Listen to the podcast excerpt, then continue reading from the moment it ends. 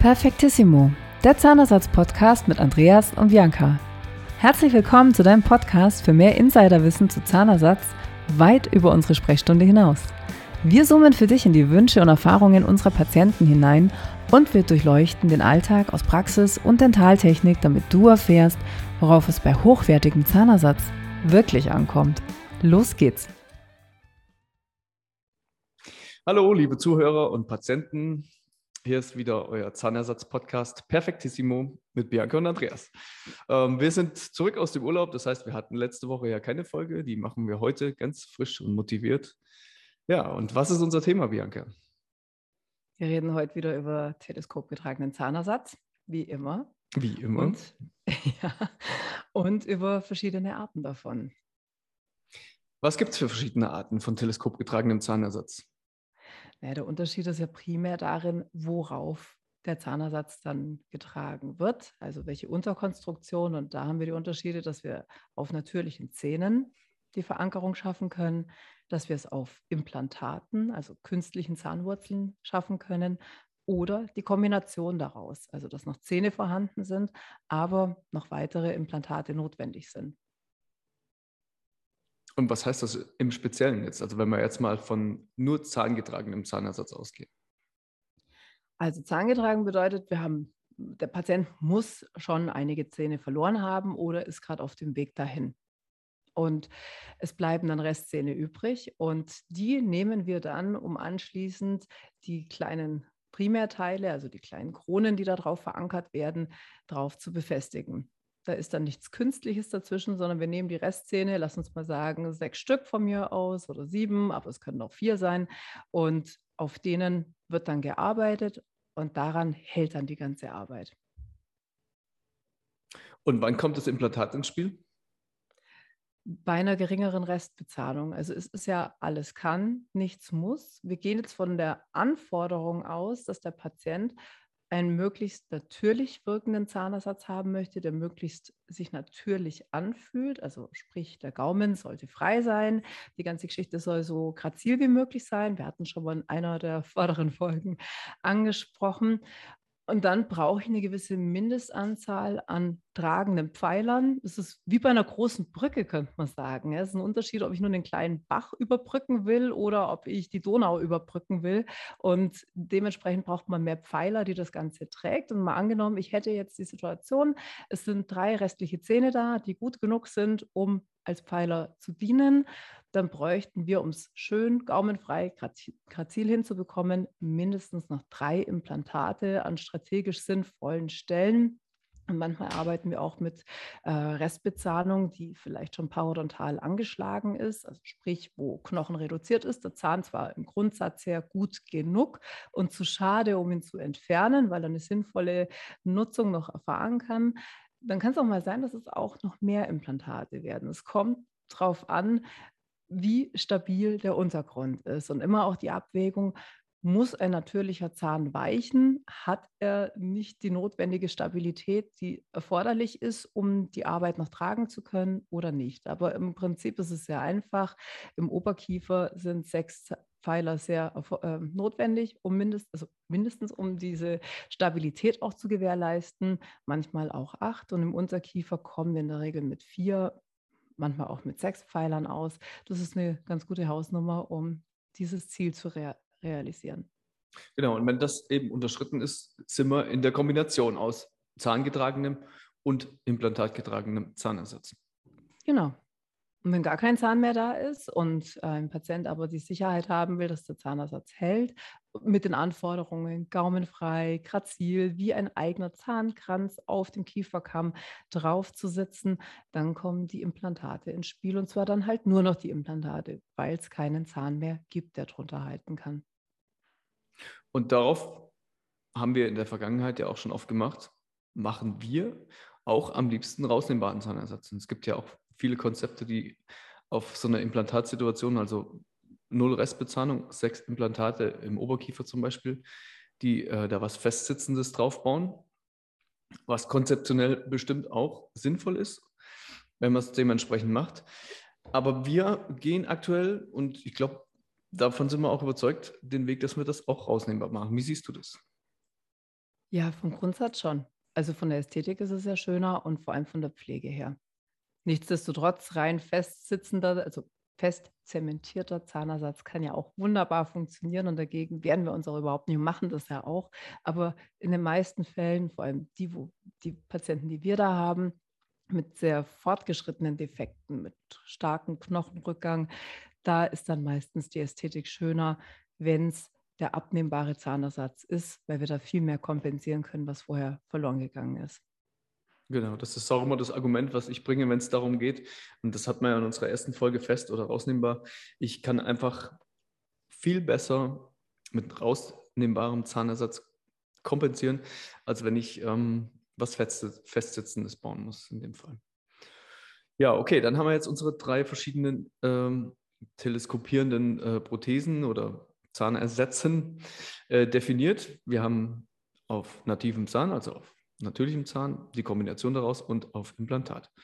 Okay, ähm, rein technisch spielt die implantatgetragene Sache ähm, natürlich auch eine andere Rolle, weil das Ganze schon ein bisschen schwieriger zu handeln ist, weil die Grundsätze für Implantate natürlich anders sind wie für natürliche Zähne. Also ähm, wir haben das Problem, dass diese Implantate fest sind im Knochen und dass wir da im Endeffekt in sämtlichen äh, Arbeitsweisen, die wir so ähm, haben bei der Herstellung von so, einer, von so einem Teleskopzahnersatz, ähm, braucht man wirklich komplette Definition. Also es muss absolut genau sein, damit der Zahnersatz am Ende rein und rausnehmbar ist und nicht klemmt halt. Ne?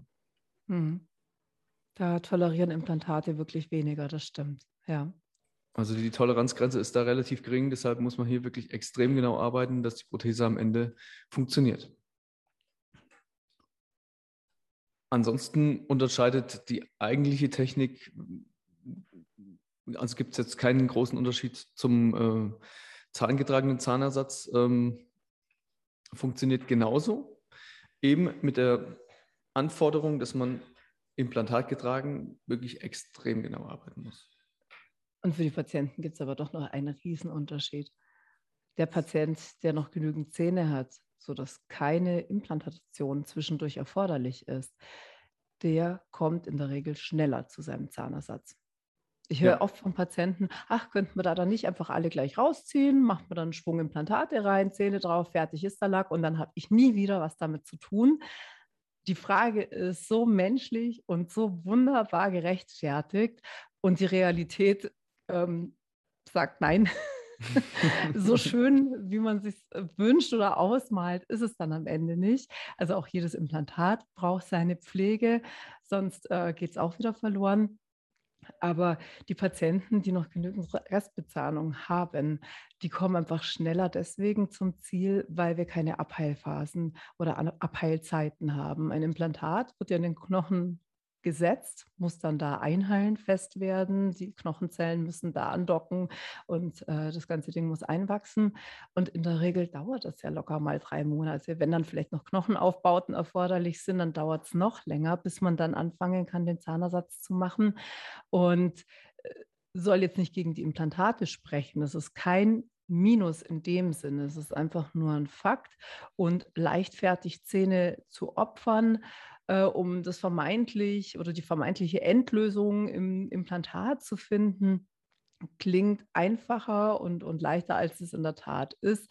Und insgesamt ist es so, dass man halt beim Implantat noch zusätzliche Einheilphasen beachten muss, die durchaus ein paar Monate dauern können. Wenn natürlich nichts mehr da ist und wir trotzdem eine Befestigung brauchen, dann gibt es halt nur den Weg über die Implantate. Und so kann halt eine Behandlungsstrecke von solchen Zahnersatz zwischen drei und neun, manchmal sogar zwölf Monaten dauern. Es kommt immer ein bisschen darauf an, was die Patienten mitbringen.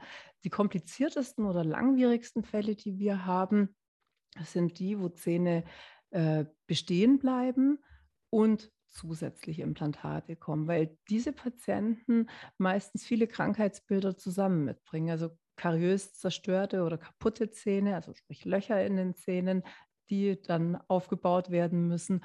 Häufig die Parodontitis, also die Entzündung vom Zahnhalteapparat, Zahnfleisch ist entzündet, Knochenrückgang, lockere Zähne. Deswegen verlieren auch viele Menschen ihre Zähne. Manchmal kommt dann noch dazu, dass aufgrund von äh, der Karies Zähne erstmal noch Wurzelkanal behandelt werden müssen oder dass wir Wurzelkanal behandelte Zähne vorfinden, die aber nicht vollständig oder ähm, gut genug vorbehandelt sind, sodass das dann auch erstmal noch neu gemacht werden muss, falls man sich dafür entscheidet, dass der Zahn dann eine gute Prognose hätte.